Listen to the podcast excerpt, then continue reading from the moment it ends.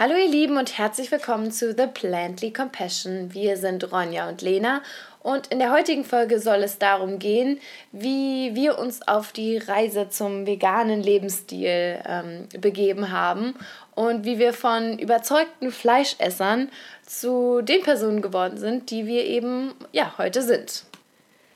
Denn bei uns ist es wie bei den meisten Veganern. Wir sind natürlich nicht vegan geboren ähm, und wir waren ganz normal, wie, wie jeder andere auch, vorher ähm, absolut überzeugter Fleischesser und wir haben immer gedacht, dass zu einer gesunden, vollwertigen Ernährung Fleisch dazugehört oder generell tierische Produkte. Und ja, bei uns fing das dann natürlich auch an, ab einem bestimmten Punkt einfach an, dass wir uns ähm, darüber informiert haben, und, und ja, immer mehr, immer mehr gelesen haben. Und ja, davon wollen wir euch jetzt einfach erzählen, wie das bei uns gestartet ist.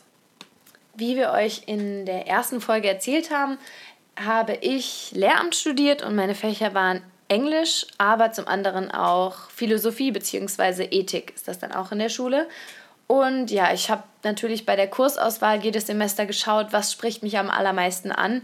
Und äh, neben Kant und Aristoteles hat mich eigentlich am meisten ähm, Themen angesprochen, die so ein bisschen out of the box waren. Und ähm, so habe ich in einem Semester den Kurs ähm, ja, Texte zur Tierethik äh, belegt und bin darüber eben an diese tierethische Perspektive überhaupt erstmal rangekommen. Ich saß in diesem Kurs aber zusammen mit einem Kommiliton als überzeugter Fleischesser. Wir haben da unsere Witzchen jedes Mal gemacht, ähm, dass ich doch gleich vor den ganzen Veganern hier mal mein Wurstbrot raushole. Und so fing das Ganze an. Ich war sehr skeptisch und habe auch nach dem Semester jetzt nicht irgendwie gesagt, boah, das hat mich voll vom Hocker gehauen, ich werde jetzt vegan, sondern das war so ein schleichender Prozess bei mir. Ich habe gemerkt, dass sich mein Konsumverhalten so Stückchen für Stückchen geändert hat. Ähm, ich habe früher eigentlich einmal in der Woche Putenfleisch, einmal Hackfleisch und einmal Fisch gegessen und ich habe gemerkt, wie ich irgendwann immer mehr Ekel vor besonders Geflügel ähm, hatte, habe das dementsprechend auch nicht mehr so gekauft und nicht mehr selbst zubereitet, aber wenn ich essen war, habe ich das schon noch gegessen. Aber war das bei dir eigentlich ähm, wegen den Argumenten, die der Dozent gebracht hat oder dann wegen den Gesprächen, die du mit deinen Kommilitonen geführt hast oder wie, was hat dich da so zum Umdenken gebracht? Ja, das ist eine gute Frage, weil das fragen mich tatsächlich viele und ich kann es immer noch nicht auf den Punkt bringen, aber es war auf jeden Fall die Diskussion, die stattgefunden hat. Also es war jetzt nicht allein die philosophischen Texte, die wir bearbeitet haben, sondern wirklich ähm, die Personen, die in dem Kurs anwesend waren, die mich auf irgendeine Art und Weise inspiriert haben. Mhm, ja, ist ja, ja so. Genau, so würde ich das auf jeden Fall sagen. Ähm, genau, und es war bei mir dann so, dass ähm, ich das Thema jetzt nicht mehr so im Kopf hatte. Ich habe zwar hier und da mal irgendwie vegan gekocht, aber das war jetzt nie, dass ich das irgendwie akribisch ähm, betrieben habe. Und ja, dann kam die Fastenzeit und ähm, wie jedes Jahr habe ich gedacht, okay, was könnte ich denn dieses Jahr mal fasten? Und ich war am Anfang der Fastenzeit mit meiner Freundin Conny. Ähm, frühstücken und wir haben Hi, beide. Conny. Hi Conny, wenn du zuhörst. Grüß dich. Und wir haben beide das vegane Frühstück äh, in Marburg in der Oberstadt in einem ganz netten Café ähm, gegessen. Und das war zum Anfang der Fastenzeit und dann war der Tag irgendwie vorbei und abends fiel mir auf, okay, ich habe heute den ganzen Tag vegan gegessen und ich habe irgendwie nichts verpasst. Und dann habe ich mir vorgenommen, okay, für die Fastenzeit ziehe ich das jetzt durch.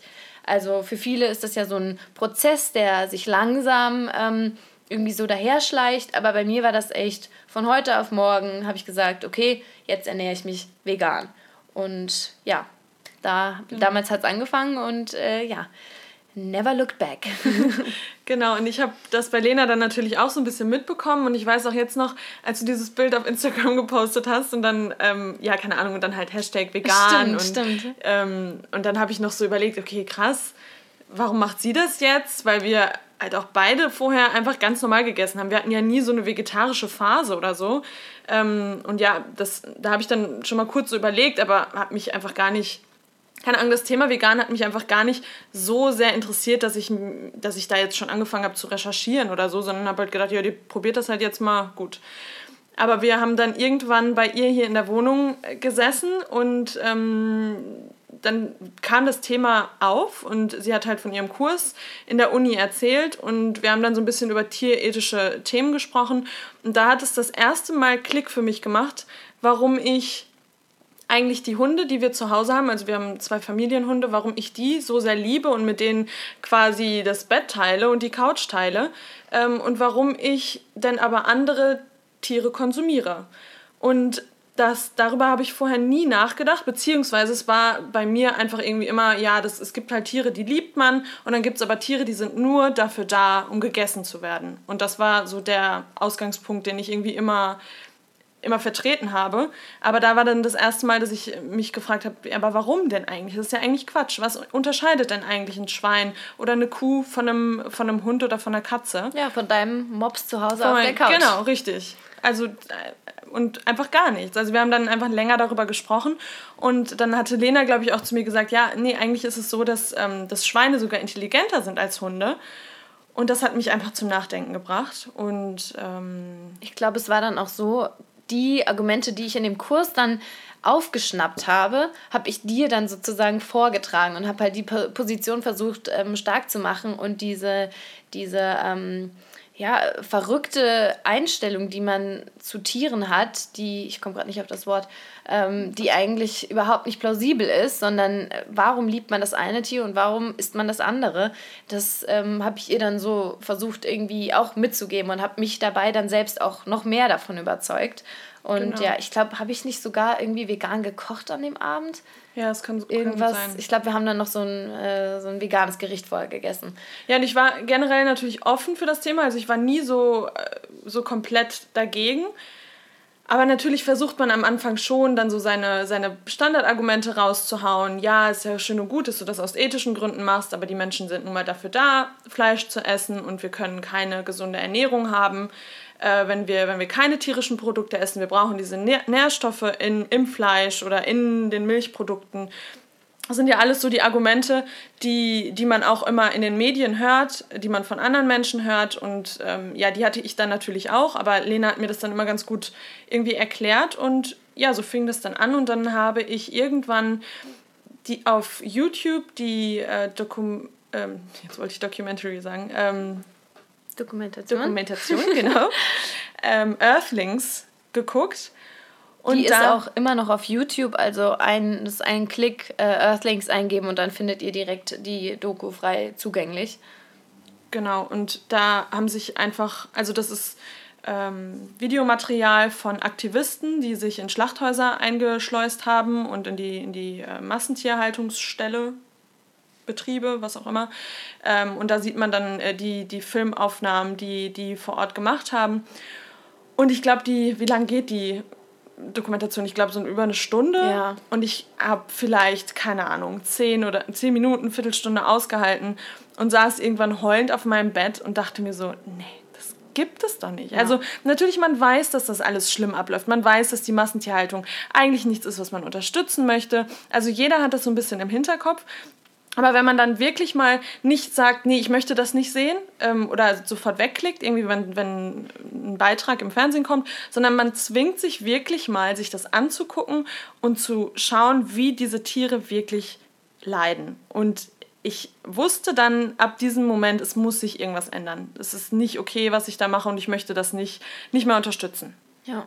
ja. Ich glaube, das ist tatsächlich auch für viele ähm, eine gute Art und Weise auf das Thema zu, zu kommen. Was heißt gut? Natürlich ist es furchtbar, aber wie Ronja schon sagt, alle sagen immer, ja, ich weiß, die Massentierhaltung ist schlimm, aber jeder unterstützt es trotzdem. Und ähm, dann mal wirklich zu sehen, wie das Ganze abläuft. Und das sind Aufnahmen, die, das, da kriege ich Gänsehaut, wenn ich dran denke. Also, dass Menschen fähig sind, sowas einem anderen Lebewesen anzutun, da steigen bei mir Aggressionen auf und Wut und Trauer und äh, ja, mir ging es genauso. Ich habe die Doku nicht fertig geguckt. Also das könnte ich auch nie, weil also da hat man Albträume von, das ist schlimmer als jeder Horrorfilm. Ja, und wir haben einfach komplett den Bezug zu dem Essen, äh, was wir täglich dreimal am Tag essen, verloren. Also wir wissen zwar, ja, die Wurst war vorher mal ein Schwein oder äh, die Putenbrust, die wir auf dem, auf dem Teller liegen haben, ja, das war auch mal ein Huhn. Aber wir haben diesen Bezug zu diesen Wesen komplett verloren. Also, dass das wirklich wie der Hund und die Katze, die wir zu Hause haben und die wir abgöttisch lieben, dass das äh, Tiere sind, die genauso Leid spüren, die genauso Liebe, ähm, Liebe irgendwie äh, brauchen, die in, in ihren, die, wenn, wenn sie nicht eingesperrt sind, die in ihren Familien leben. Ähm, und ja, das ist das erste Mal, dass ich dann wirklich darüber nachgedacht habe und das ist, das ist plötzlich mir wie Schuppen von den Augen gefallen ist, dass ich was ändern muss. Ja. Und ja, und wie ihr euch vermutlich vorstellen könnt, wenn man so einen Schritt macht und sagt, ich ernähre mich jetzt konsequent vegan, dann reagiert dementsprechend auch das Umfeld äh, sehr stark darauf. Also da gab es die unterschiedlichsten Reaktionen. Ich glaube, wir beide haben die unterschiedlichsten Reaktionen ähm, erlebt von äh, Menschen, die sagen, äh, wow, das finde ich gut, dass du das machst, das könnte ich nie.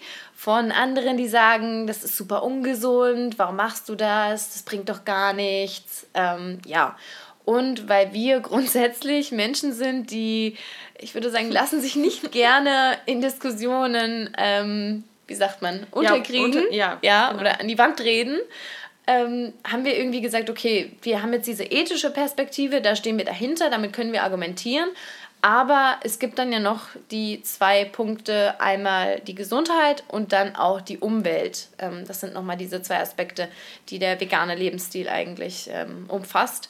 Und gerade Gesundheit ist immer so Thema Nummer eins eigentlich, wenn man das anderen Menschen erzählt, weil natürlich immer noch dieses, ja, dieses Argument in der, also jeder hat dieses Argument im Kopf, ja, aber vegan, schön und gut, aber das ist ja total ungesund. Und der Mensch kann nicht vollwertig gesund leben ohne tierische Lebensmittel. Und deswegen wollten wir uns genau in dieses Themengebiet Ernährung nochmal mehr einlesen und mehr recherchieren, weil wir das einfach nicht glauben konnten. Also, dass der Mensch wirklich, keine Ahnung, Fleisch aus der Massentierhaltung braucht oder, ähm, oder Milch, äh, also quasi Muttermilch einer Kuh braucht, um gesund zu sein, das hat für uns einfach gar keinen Sinn mehr gemacht. Das war auch, glaube ich, so das Hauptding, was für mich ja, also was das war dieses typische Mind blown, ähm, als man sich damit beschäftigt hat. Welche Weil ich Rolle weiß nicht, wie es, wie es euch geht, aber ähm, ich kenne sehr, sehr viele oder ich habe es tatsächlich, glaube ich, auch selber gedacht, dass Kühe einfach Milch geben. Ja. Also das ist für mich irgendwie, das wird einem in, der, in den Medien, wird es einem auch so suggeriert.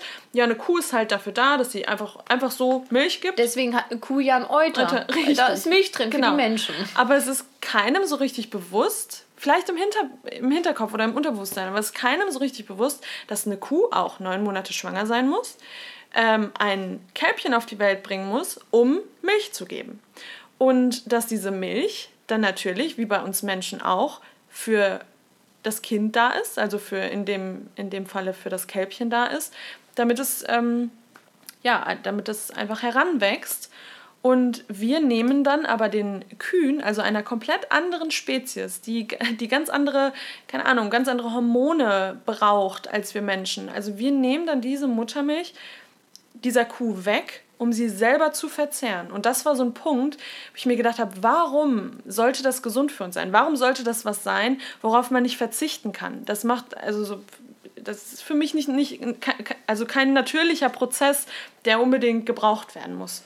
Ja, und so ist es dann echt dazu gekommen, dass wir gesagt haben, okay, wir müssen uns jetzt das Wissen aneignen, damit wir eben ähm, erstens auch für uns selbst einfach wissen, okay, was brauchen wir mit dieser veganen Ernährung, was ist wichtig, weil durchaus gibt es Dinge, auf die man achten muss, ganz klar, wenn man ähm, bedacht ist, eine gesunde Ernährung, ähm, äh, ja, sich gesund zu ernähren, so rum. Und ja, dann haben wir uns wirklich und da können wir uns sehr, sehr glücklich schätzen, dass wir ähm, Plattformen wie YouTube haben. Auch Facebook ist da zum Teil nicht schlecht, ähm, weil wir haben so unglaublich guten Zugang zu einer Vielzahl von Informationen, Dokumentation, auch Netflix, müssen, sind wir jedes Mal wieder überrascht, oh yeah. wie Netflix da ähm, hinter dem veganen Lebensstil eigentlich steht. Die haben Und, bestimmt mittlerweile fünf, fünf ja. Dokus oder, ja. oder sogar mehr die sich halt mit dem Thema auch beschäftigen, ja. Obwohl man sagen muss, also wir sind ja jetzt schon ähm, drei Jahre vegan. Damals war das noch nicht ganz so. Also da war ja, eigentlich stimmt. YouTube die größte Plattform. Ja. Für alles. Und ich bin dann auch da total eingetaucht. Also ich bin den ganzen, den veganen YouTubern gefolgt, äh, von Freely über Bonnie Rebecca. Ähm, und ja, man hat einfach diese, man ist in so eine neue Welt gekommen und das war mhm. einfach, das war einfach, ja, toll, muss man echt sagen. Ja, und man muss auch sagen, dass es einfach Spaß gemacht hat, mal neue Dinge auszuprobieren, weil Lena und ich, wir sagen immer wieder, was hatte man damals, oder wir hatten immer so drei bis vier Gerichte, zwischen denen wir geswitcht haben, die man halt immer so gekocht hat und man hat aber ganz viele Lebensmittel eigentlich außen vor gelassen und hat die gar nicht so richtig mit in den ja, in, die, in die eigene Ernährung eingebunden. Und seitdem wir vegan sind, probieren wir einfach viel mehr aus. Ja. Man hat Produkte jetzt ähm, zu Hause oder auch im Schrank stehen, die, die waren mir komplett fremd früher oder sind auch jetzt zum Beispiel meinen Eltern, wenn ich da erzähle, da kommt das und das noch rein. Ähm, meine Eltern kennen das zum Beispiel auch nicht. Und das sind sehr eben häufig auch Produkte, die unfassbar gesund sind, die genau. sich sehr, sehr, sehr, sehr gut ähm, ja, für die Gesundheit einfach sind. Ja, und es hat wirklich, Spaß, also ich weiß nicht, wie es dir ging, aber es hat einfach Spaß gemacht. Ich hatte nie, also viele sagen immer, ja, aber es ist nicht schwierig am Anfang und es ist nicht total nervig und dann kannst du nicht alles essen. Nee, ich fand es eigentlich cool, einfach ja. mal was Neues auszuprobieren. Das war eine coole Challenge und ähm, ja, es hat Spaß gemacht. Ja, und, und es macht immer noch Spaß. Ja. Also ich, ich bin auch noch so, dass ich so gerne neue Rezepte ausprobiere oder es gibt ja auch immer neue Food-Trends, äh, die da so aktuell sind. Und wir haben, glaube ich, auch echt jeden Trend mitgemacht. Also gerade so in dieser Anfangsphase.